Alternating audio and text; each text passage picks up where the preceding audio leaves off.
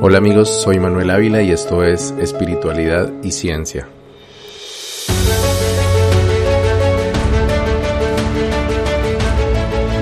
En la casa de Perseo se inició uno de los procesos más bonitos de mi caminar con los muiscas, y el único en el que Paula participó con la misma intensidad que yo lo hice.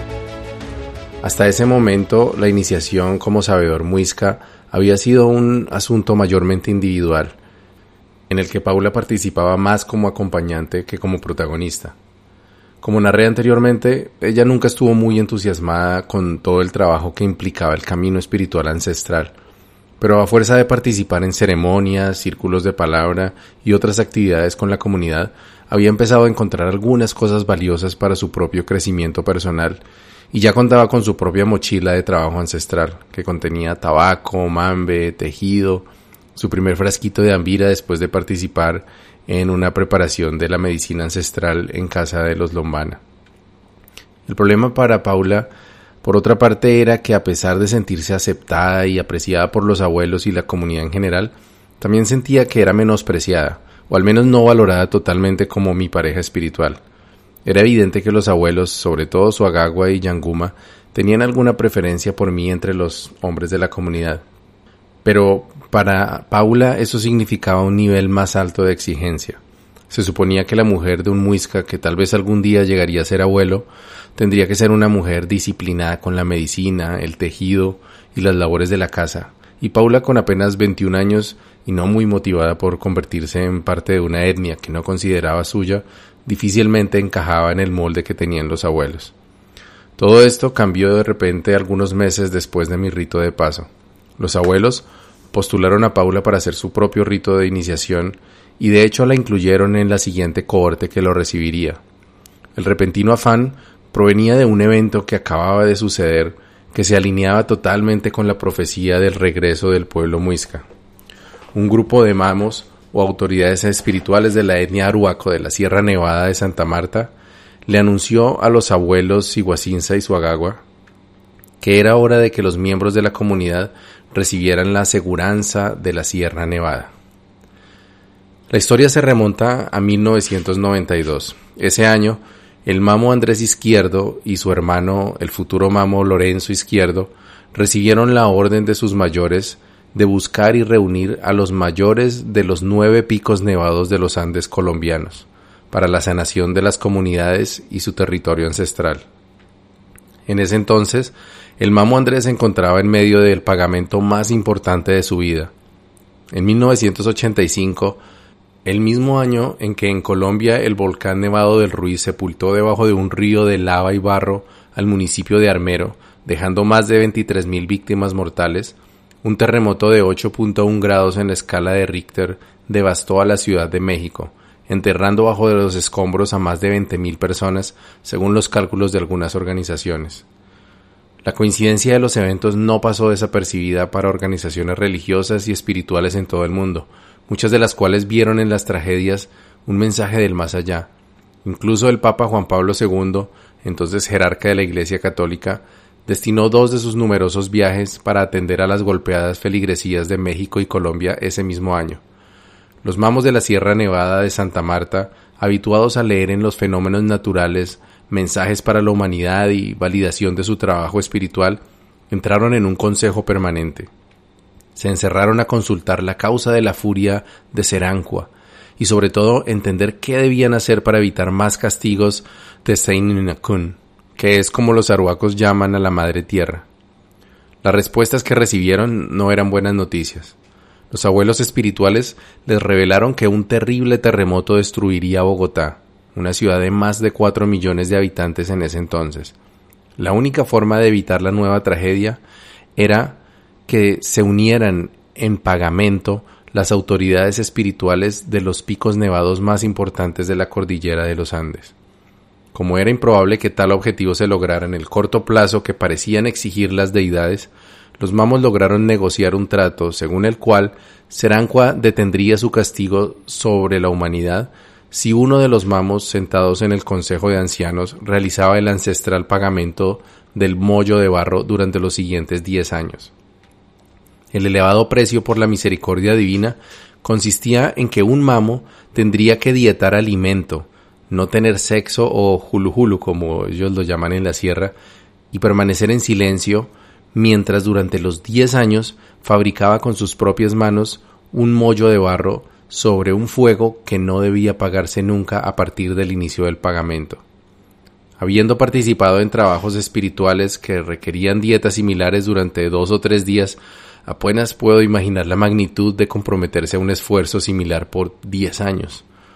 El caso es que el mamo Andrés Izquierdo asumió la pesada carga por la salvación de quizás cientos de miles de vidas que se hubieran podido perder de haber sufrido un terremoto como el que vivió la Ciudad de México en una ciudad tan pobremente preparada para resistir sismos como la Bogotá de finales de los ochentas. Al tiempo que el mamo Andrés se entregó al pagamento del mollo de barro en la Sierra Nevada, su hermano menor Lorenzo, quien apenas era un muchacho, fue encargado de prepararse para la búsqueda de los mayores guardianes de los nueve nevados del territorio, para completar el pacto con Serancua. Al igual que los hermanos Neusa, los hermanos Izquierdo habían sido elegidos por el destino para una importante labor de despertar espiritual en el corazón de América. No fue sino hasta 2008, muchos años después del pacto con Serancua y varios años después de que el Mamo Andrés terminó su agotador pagamento del mollo de barro, que Lorenzo inició su correría por los Andes, buscando a los representantes de las comunidades indígenas que custodiaban cada uno de los nueve nevados mayores de la cordillera, para comunicarles la petición de las deidades. Lorenzo partió desde la propia Sierra Nevada, donde se encuentran las dos cumbres nevadas más altas del país, conocidas como el Pico Simón Bolívar y el Pico Cristóbal Colón. Ambos parte del sistema Gonawindúa, como es conocida por los pueblos que custodian estas montañas, los Kogi, los Wiwa, los Cancuamo y los Aruaco. Lorenzo tomó rumbo al suroriente hacia la serranía del Cocuy, donde se encontró con los pueblos Uwa, descendientes de los muiscas originarios, quienes llaman Guaycán a su montaña sagrada. Luego de llegar a acuerdos con los mayores de los primeros tres nevados, Lorenzo viajó al eje cafetero, donde se reunió con las etnias Nasa, Paez, Emberá, Guambiano y otras cuantas guardianas de los nevados del Ruiz, Tolima, Santa Isabel, Quindío y el Cisne. El ahora mamo Lorenzo terminó su periplo en el nevado de Cumbal, ubicado al suroccidente de Colombia, en la frontera con el Ecuador y custodiado por las etnias Aguá, Pastos, Cofán y Cumbales. El punto de llegada del recorrido no era casual. El Cumbal no solamente era el nevado ubicado más al sur del territorio colombiano, sino que en una coincidencia ominiosa, debido al calentamiento global, su cumbre perdió totalmente su capa glacial en 1985, año que ya queda claro es tan sinónimo de fatalidad para Colombia como lo sería luego el 2020 para el mundo entero debido a una pandemia global. Según el Mamo Andrés, Aquel sería el primero, pero no el último nevado de los nevados en perder su tutuzuma de nieve. El tutuzuma es el nombre que los arhuacos dan al tocado o sombrero de lana tejido con aguja de hueso que identifica a los varones arhuacos que han recibido su poporo. El tutuzuma es de hecho una alegoría a la cumbre glaciar de los nevados de la Sierra Nevada. Si no nos ordenamos, sentenció el mayor, nos quedaremos sin un solo nevado, y entonces ya ningún hombre podrá volver a portar sobre su cabeza el tutuzuma sagrado. Estaremos perdidos.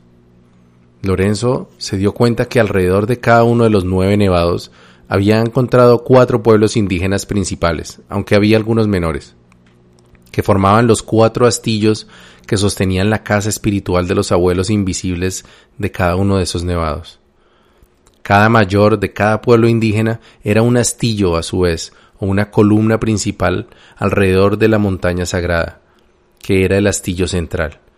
Pero alrededor del nevado del Cocuy o Huicán, solo encontró tres comunidades indígenas, los Uwa, los Betoye y los Icuani. Le hacía falta una tribu.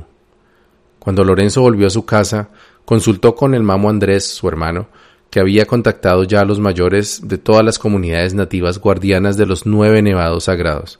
Sin embargo, le dijo, creía que los guardianes de Wiccan no estaban completos, así que su tarea aún no estaba completa.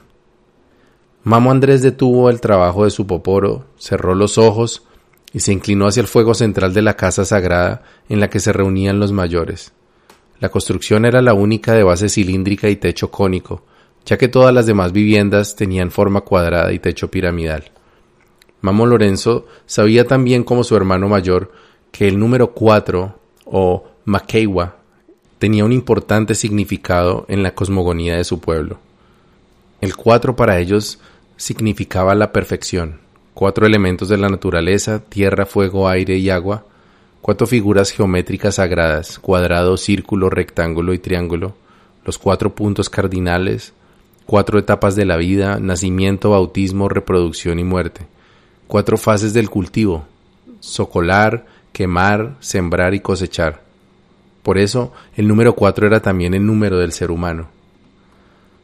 Pero el 4 era especialmente importante porque, según los aruacos, está en el centro de la estructura misma del universo. Cuatro mundos inferiores, el primer nivel, estrella o Comgayen, el segundo nivel, la luna, Tima, el tercer nivel, el sol, Hui, y el cuarto nivel, el firmamento, Kunava. Cuatro mundos inferiores, el de las personas malas, Seikatuntun, el segundo nivel, el de la muerte, Pusoya, el tercer nivel que representa la peste, Nakuya, y el cuarto nivel que representa la pereza, Kurune.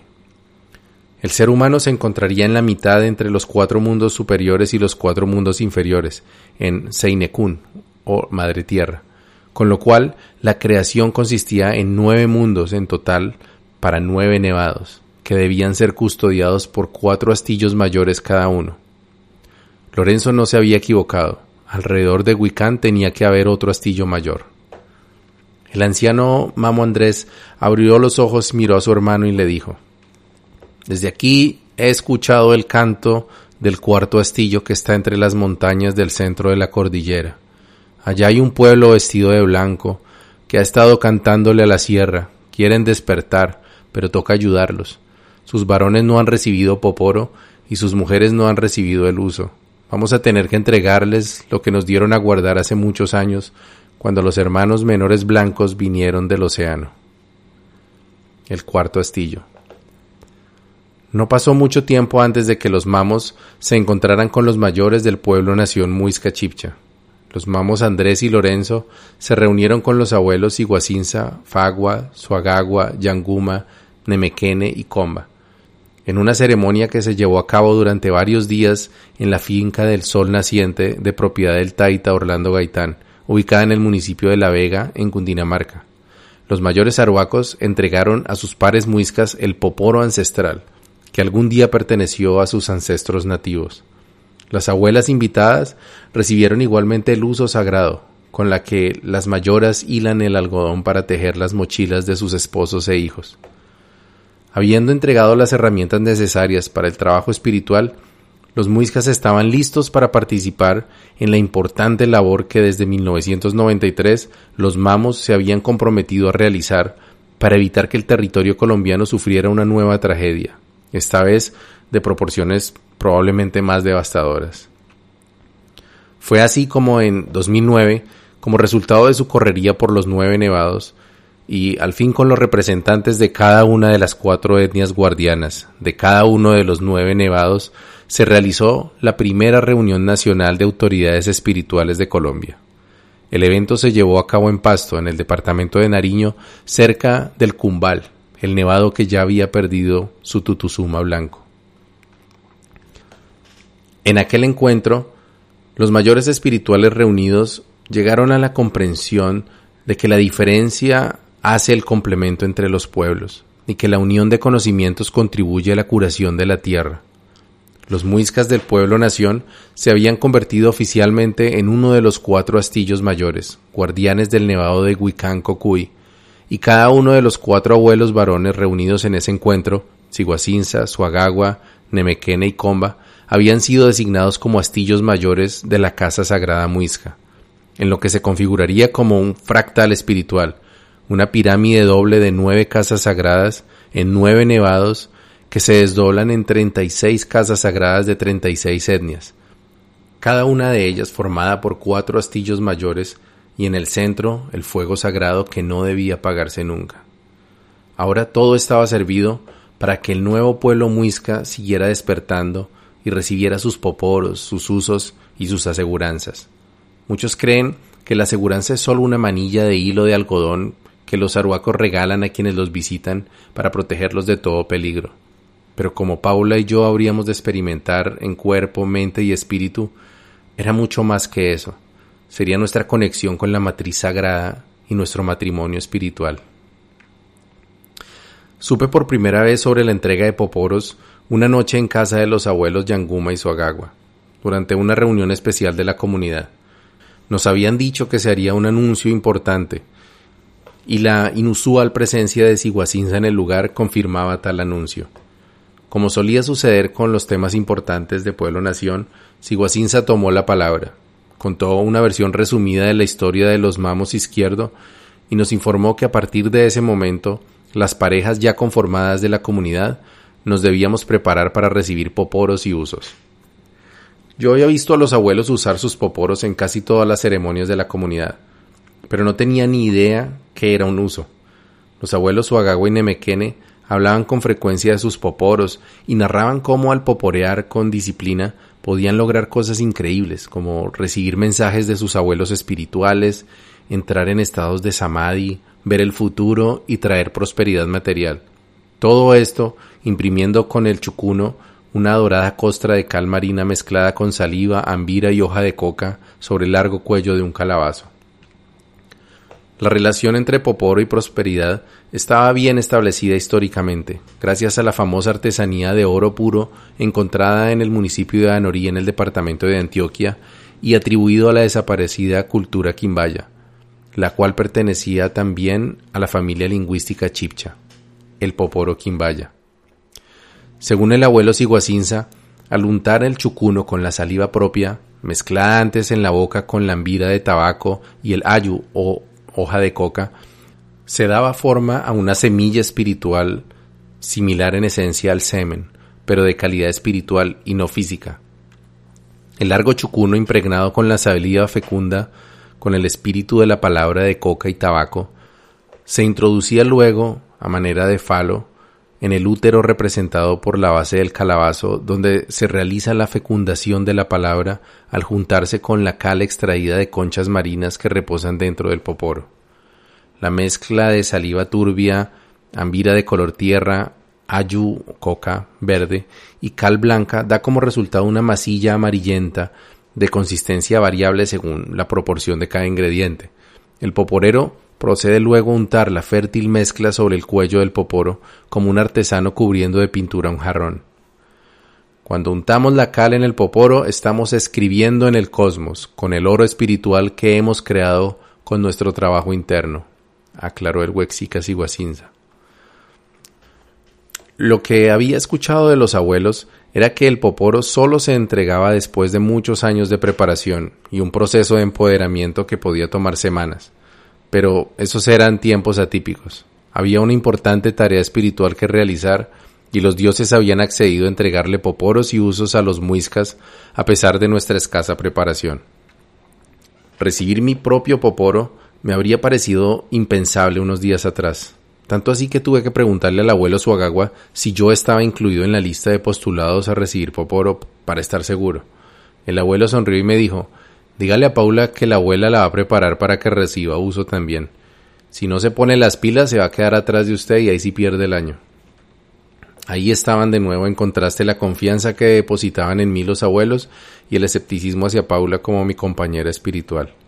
Sin embargo, después de no haber descubierto ningún avance extraordinario en mi vida después de recibir el rito de paso, Pensé que tal vez algo tan sagrado y tan antiguo como el poporo sería la clave que estaba buscando para descubrir por fin el mundo sutil del espíritu y la magia.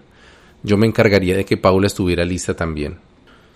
A los pocos días se llevó a cabo en casa de Perseo la primera reunión de candidatos para recibir poporos y usos.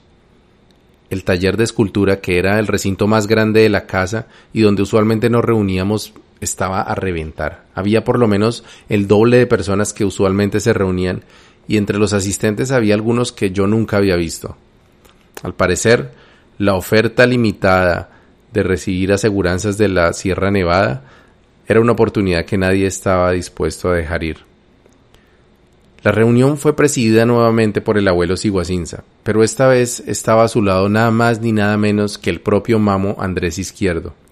Tenía consigo el mollo de barro negro que había fabricado con sus propias manos durante los diez años de pagamento que tuvo que soportar para evitar la destrucción de Bogotá. El poporo del mamo tenía una costra de cal tan gruesa que le servía de sombrilla a su mano. El anciano se presentó y con su tono sosegado empezó a describirnos el importante trabajo del poporo ancestral y cómo al momento de recibirlo se enlazaría cósmicamente con el uso que sería entregado a nuestras parejas espirituales. ¿Y los que no tenemos pareja? preguntó nerviosamente algún miembro de la comunidad. La tienen que buscar con el propio Poporo, porque a ella se le entrega su uso en espiritual, respondió el mamo. El uso es una vara mediana de chonta negra con un disco o volante de piedra o madera que puede tener grabados geométricos y que va ensartado más o menos a un tercio de la longitud de la vara desde su punta inferior.